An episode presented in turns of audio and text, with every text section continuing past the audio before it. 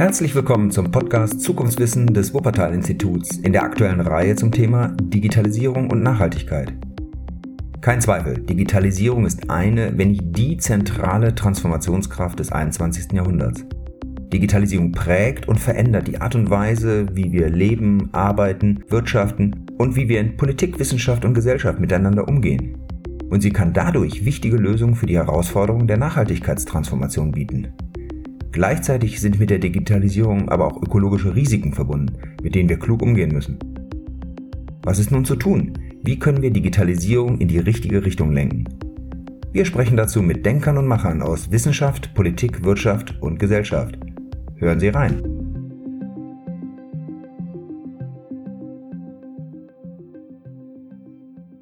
Ich spreche heute mit Thomas Losse-Müller von Ernst Young. Guten Morgen, Thomas. Hallo, lieber Stefan. Thomas, Digitalisierung, was machst du in dem Bereich? Ähm, ich bin jetzt bei Ernst Young, große Beratungsfirma in Deutschland, als Partner einer derjenigen, die sich mit den großen Transformationsthemen im öffentlichen Sektor beschäftigen. Und da ist natürlich Digitalisierung der große Treiber.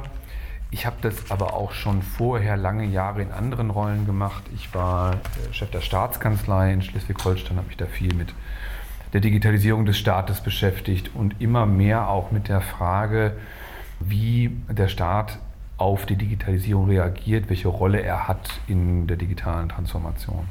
In dem Zusammenhang sprichst du von digitaler Staatskunst. Was meinst du damit? Ja.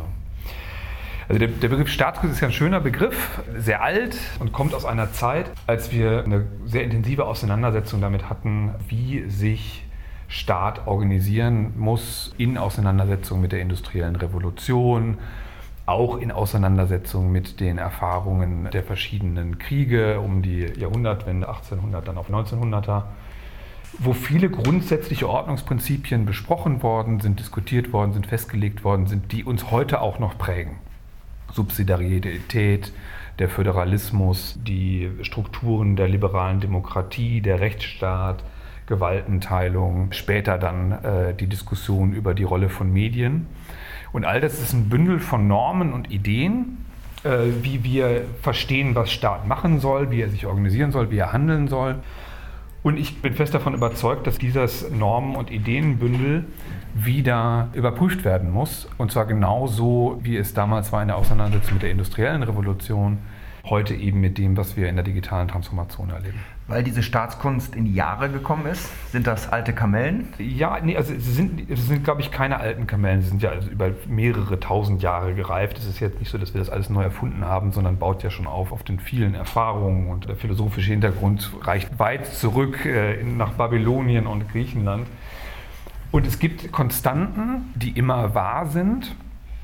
Beispielsweise, dass man sich damit beschäftigen muss, wie, wie Macht funktioniert, wie Macht organisiert wird, wie sie verteilt wird. Und damit muss man sich angesichts der Digitalisierung nochmal neu beschäftigen, weil tatsächlich Macht neu verteilt wird. Aber eben das, was dann konkret im Staatswesen organisiert ist, wie wir drauf gucken, das wird schon relativ stark verändert. Ich mache es einfach mal konkret an zwei Beispielen. Wir haben den Staat so organisiert in einem föderalen System, abgeleitet aus der Erkenntnis des Subsidiaritätsprinzips, dass die Aufgabe da am besten organisiert wird, wo sie am nächsten am Problem ist. Heißt also beispielsweise für den Personalausweis, es war vollkommen gut, richtig und logisch, dass die Kommune und die Gemeinde, die eine Person kannte, weil sie eben vor Ort war, den Personalausweis letztlich ausstellt, um sicherzustellen, dass das auch die Person ist, die den Personalausweis kriegt. Das hat sich radikal geändert. Mittlerweile ist die Gemeinde nicht mehr der Bezugspunkt. Es ist tatsächlich so, dass viele der Sicherungsmechanismen viel besser zentral organisiert werden können und dass es möglich ist, jetzt eben auch über digitale Technologien das relativ effizient zentral zu organisieren. Und dafür gibt es eine ganze Menge Beispiele, wo wir früher Aufgaben verlagert haben auf die Kommune, die man jetzt beispielsweise zurückholen könnte auf eine zentralere Ebene, manchmal sogar den Bund andere Beispiel ist, dass wir uns nach den Erfahrungen gerade auch des Dritten Reichs sehr intensiv in der Medienpolitik damit beschäftigt haben. Wie stellen wir sicher, dass es keine Meinungsmonopole gibt, dass es nicht einen Staatssender gibt, eine Staatspresse gibt, Staatsmedien gibt oder auch andere Medien, die Meinung zentral vorprägen können über Propaganda? Und deswegen ist ein großes Augenmerk der Medienpolitik immer gewesen, für Meinungsdiversität, Pluralität zu regeln bis hin eben dazu, dass es Regeln gibt, dass Privatsender, wenn sie einen bestimmten Prozentsatz des Meinungsmarktes haben, besondere Angebote machen müssen, Regionalfenster machen müssen, Drittangebote zulassen müssen, um diese Pluralität zu erreichen. Wir haben heute nicht mehr das Problem, dass wir Meinungskonzentration haben, sondern wir haben über die sozialen Medien eher die Situation, dass heute jeder jede Meinung, die er haben will, an jedem Ort konsumieren kann. Und das Demokratieproblem hat sich eigentlich gedreht. Wir haben heute eher das Problem, dass wir nicht mehr genug gemeinsame Informationen, Einheitlichkeit von Ideen, von Informationen, von Diskursen in den Medien haben, die erlauben, einen Konsens zu finden. Und Medienpolitik muss sich heute die Frage stellen, ob es nicht notwendig ist, tatsächlich eine ganz andere Medienregulierung macht, die nämlich dafür sorgt, dass ein gewisser Grundstock an Information und gemeinsamen Konsens in alle Filterblasen reinkommt. Also eine komplett andere gedrehte ordnungspolitische Fragestellung. Das sind jetzt zwei Beispiele unterschiedlichen Charakters. Das zeigt diese Vielschichtigkeit des Problems. Was ist denn jetzt nochmal digitale Staatskunst? Ist es wirklich eine Neudefinition des Politischen oder schlicht ein anderes Wort für Effizienzsteigerungen? Das Personalausweisbeispiel könnte man schlicht als eine ja. Organisationsreform sehen. Es ist eine andere Politik. Also erstmal haben wir gelernt, dass das Versprechen der digitalen Transformation dann nicht positiv ist, wenn der Staat nicht hilft, die Digitalisierung zu organisieren. Er ist der Garant dafür, dass wir nachhaltige Digitalisierung kriegen, dass wir faire Digitalisierung kriegen, äh, dass wir Teilhabe haben, dass das Gemeinwesen, dass Demokratie funktioniert. Und das sind ja schon die Erfahrungen der letzten vier, fünf Jahre gewesen, dass wir weggekommen sind von dem Halsversprechen einer größeren Effizienz, einer Reorganisation durch die Digitalisierung, hin dazu, dass wir die Digitalisierung aktiv gestalten müssen.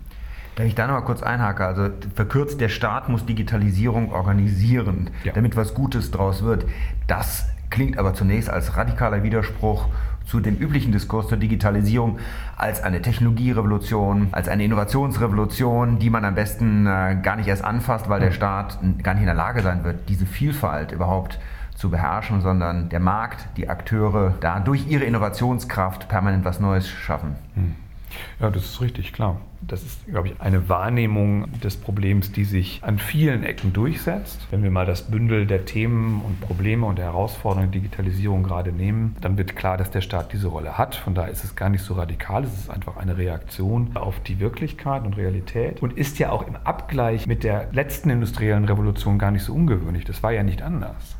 Da sind die Dinge auch erstmal passiert. Die Dampfmaschine kam, die Arbeitsteilung kam und dann sind daraus Verschiebungen, neue Vermachtungen, Verwerfungen entstanden, auf die Staat dann relativ stark reagiert hat. Also die Sozialversicherung, der liberale Rechtsstaat, das sind ja alles Reaktionen auf Dinge, die erstmal so passiert sind, mit denen der Staat auch mit Sicherheit am Anfang überfordert war und sich dann langsam und mühsam seinen Weg zurück in die Deutungshoheit geglaubt hat und angefangen hat zu gestalten. Und das ist die Phase, in der wir jetzt auch sind. Der Staat, Gesellschaft hecheln hinterher. Hecheln hinterher und das ist auch nicht zu vermeiden. Ich habe nie verstanden, warum der Anspruch ist, dass der Staat sofort eine Lösung für jedes Problem hat und jede Herausforderung hat.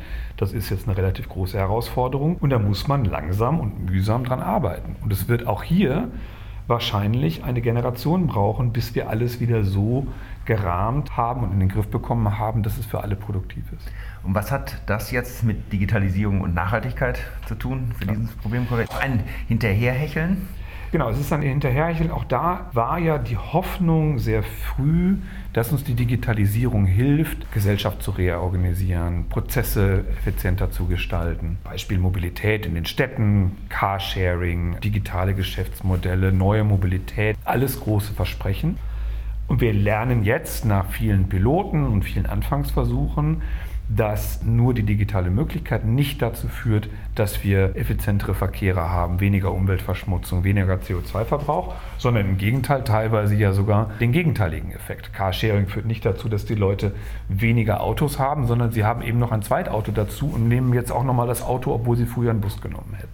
Und da kommt jetzt die entscheidende politische Fragestellung wenn ich die Digitalisierung für mehr Nachhaltigkeit nutzen will, was wir, glaube ich, alle wissen, erforderlich ist und die Digitalisierung an dieser Stelle ein echtes Geschenk ist, mit dem wir den Umbau schaffen können, dann muss der Staat aber auch die Rahmenbedingungen so gestalten, dass es diese Rebound-Effekte nicht gibt und dass die Digitalisierung eben dazu führt, dass ich das Lebensniveau, das wir haben, halte, mit weniger Umweltverbrauch, weniger Umweltverschmutzung und dass die Digitalisierung nicht dazu führt, dass sie ein Brandbeschleuniger von nicht nachhaltigem Wachstum ist. Was müssen wir da tun? Ein, zwei Ansatzpunkte? Also ich glaube, der erste Ansatzpunkt ist erstmal, dass uns das klar wird. Politik fängt immer damit an, dass es ein Konsens über das Problem ist. Deswegen ähm, ist es gut, dass wir an vielen Stellen darüber reden. Und das Zweite ist, dass wir Kompetenzen aufbauen müssen, die aus einer Nachhaltigkeitsperspektive die Digitalisierung klar begleiten. Ich halte es für unerlässlich, dass dieser Nachhaltigkeitsaspekt einer der Kerntreiber, einer der Kernanker einer jeden Digitalisierungsstrategie eines jeden Staates ist. Mhm. Wo stehen wir da? Ist das Thema schon bearbeitet oder haben wir da noch ein Möglichkeitsfenster? Also der Diskurs ist im vollen Gange. In jedem Digitalisierungskontext wird das Thema Nachhaltigkeit mittlerweile diskutiert.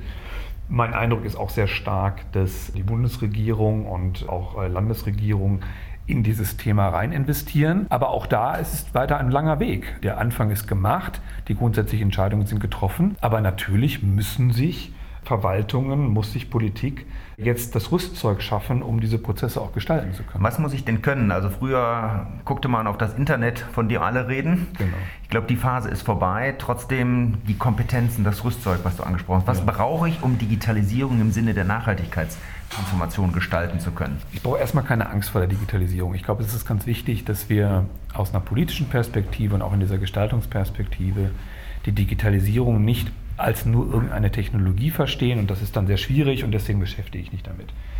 Die analogen Ergebnisse von Digitalisierung sind immer die gleichen. Also es ist weiter eine analoge Politik. Ich beschäftige mich immer noch mit der Frage in der Stadt, auch nach den digitalen Mobilitätsmodellen, wie der Verkehr organisiert ist und was für Autos ich wann auf der Straße habe. Das heißt, ich muss übersetzen können, den Effekt, die Wirkung einer Technologie von Digitalisierung in das, was ich in der Wirklichkeit sehe. Und darauf muss Politik reagieren. Das heißt, ich muss die Angst verlieren. Ich brauche natürlich schon auch ein Verständnis von den Wirkungsmächten der Digitalisierung. Ich muss jetzt aber keinen Code schreiben können, wenn ich als eine gute Verwaltung, als eine gute Politik diesen Prozess gestalten kann. Gestalten, das führt eigentlich auch zum Begriff der Steuerung. Das hatten wir, glaube ich, eben auch schon mal gestriffen. Wenn ich mir das anschaue, dass der Staat Prozesse, auch Märkte steuern will und dann die Möglichkeiten der Digitalisierung ins, äh, ins Auge nehme, geben Sie auch ganz neue Chancen, dass Digitalisierung gerade in dieser Aufgabe dem Staat hilft. Klar, Digitalisierung führt zu mehr Transparenz in allen Prozessen. Wir sehen das in den Wertschöpfungsketten in der Industrie. Handel hat sich komplett anders organisiert. Die sozialen Netzwerke haben sich anders organisiert. Das heißt, es gibt ja in der datengetriebenen Ökonomie einfach sehr, sehr viel mehr Wissen über das Verhalten von Objekten und Individuen.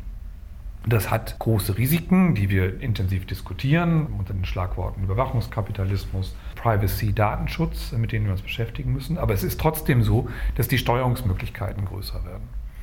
Das ist natürlich einmal eine Chance, dass ich granularer, spezifischer regulieren kann, steuern kann. Mein Lieblingsbeispiel ist, dass wir irgendwann mal die Möglichkeit haben werden, auf dem Feld nicht einfach alle Beikräuter oder Unkräuter, wie man immer sie nennen will, auszulöschen, sondern dass irgendwann ich spezifisch sagen kann, welches Beikraut bleibt stehen, welches ist wichtig für die Biodiversität, welches kann dem Boden entzogen werden, um keine Konkurrenz zum Getreide zu sein. Also ich kriege sozusagen ein ganz anderes Steuerungsbild. Das muss ich aber wollen. Also ich brauche dafür natürlich die Systeme, ich brauche einen Ansatz von Regulierung, der das auch produktiv nutzt und nicht einfach nur zu einer technokratischen Vermachtung führt. Ich brauche eine Governance, die das auch so macht, dass wir nicht zu einem totalitären Ansatz kommen. Das halte ich auch für möglich. Und ich muss in die Infrastrukturen investieren, die diese Steuerungsimpulse auch geben können. Trotzdem, wenn man sich das anschaut, äh, nach dem Motto, der Staat entdeckt die Digitalisierung und kriegt Appetit, die Potenziale voll zu nutzen, ist das nicht der erste Schritt in die Öko-Überwachungsdiktatur? Mhm. Und wie weit ist die weg? Also ich glaube, sie ist noch sehr weit weg, wobei wir natürlich also in der Digitalisierung, wenn wir nach China gucken, nach Asien gucken, die Diktatur schon sehr nah dran ist und die Diktatur gelernt hat, die Digitalisierung für sich zu nutzen. Die Chance, die wir, glaube ich, in Europa haben, das haben wir ja auch schon mit der Datenschutzgrundverordnung mal eingeübt, ist, dass wir in unseren Erfahrungen, auch mit der Perspektive und Haltung, Institutionen so zu bauen, dass sie der liberalen Demokratie zuträglich sind und sie tragen können, dass wir regulative Ansätze schaffen, die dieses, diesen Ausgleich zwischen notwendiger Durchsetzung kollektiver Interessen und privater Freiheit immer wieder ausgleichen. Das ist ein Erfahrungsschatz, der eine riesengroße Chance ist in einem europäischen Politikverständnis. Und das müssen wir mutig auf diesen Prozess übertragen. Wir dürfen nicht in eine Situation kommen, wo wir entweder Silicon Valley machen und überhaupt gar keine staatliche Steuerung mehr haben, dann würden wir verlieren. Aber wir dürfen eben auch nicht in ein chinesisches Modell einer Diktatur, ob sie jetzt auf Öko ausgerichtet oder was auch immer ist, abdriften. Aber diesen Zwischenraum gibt es und den gilt es, äh, sich zu erarbeiten. Das klingt kompliziert. Du hast von dem Lernprozess gesprochen, den wir in Gesellschaft, in der Politik brauchen. Die Nachhaltigkeit ist drängend. Äh, die planetaren Grenzen sind arg beansprucht. Beim Klimaschutz haben wir sehr viel Zeit verloren. Angesichts dieses Zeitdrucks und mit dem Blick aufs Ganze abschließend die Frage, pessimistischer oder optimistischer Blick in die Zukunft? Grundsätzlich optimistischer Blick in die Zukunft. Ich glaube, ein ganz wichtiger Punkt ist, dass uns allen klar sein muss, gesellschaftliche Entwicklungen sind mühsam. Und sie müssen Widersprüche überwinden, Sie müssen lange Diskurse organisieren. Es ist langsam. Wir haben mit Absicht Sicherungsmechanismen in die Institutionen und in die Demokratie eingezogen mit der Gewaltenteilung, damit es keine Vermachtung gibt. Wenn wir diese Prozesse respektieren und auch respektieren, dass das dauert und dass es eben nicht die schnelle Handy-App ist, die irgendwo agil entwickelt worden ist, und wenn wir den Mut behalten, da auch dran zu bleiben und da auch souverän und selbstbewusst mit umgehen, dann halte ich das für eine riesengroße Chance, die wahrscheinlich dazu führen kann, dass wir im 21. Jahrhundert relativ viele auch der Nachhaltigkeitsthemen, die uns im 20. Jahrhundert noch als unbewegbar, als unsteuerbar galten, vielleicht doch in den Griff gekriegt haben. Es ist mühsam, aber es lohnt sich. Es ist mühsam, aber es lohnt sich. Thomas, herzlichen Dank. Ganz herzlichen Dank dir. Das war eine weitere Folge des Podcasts Zukunftswissen in der Reihe Digitalisierung und Nachhaltigkeit des Wuppertal-Instituts. Alle Folgen der Serie und noch viele weitere Informationen zur Nachhaltigkeitsforschung am Wuppertal-Institut finden Sie unter www.wupperinst.org.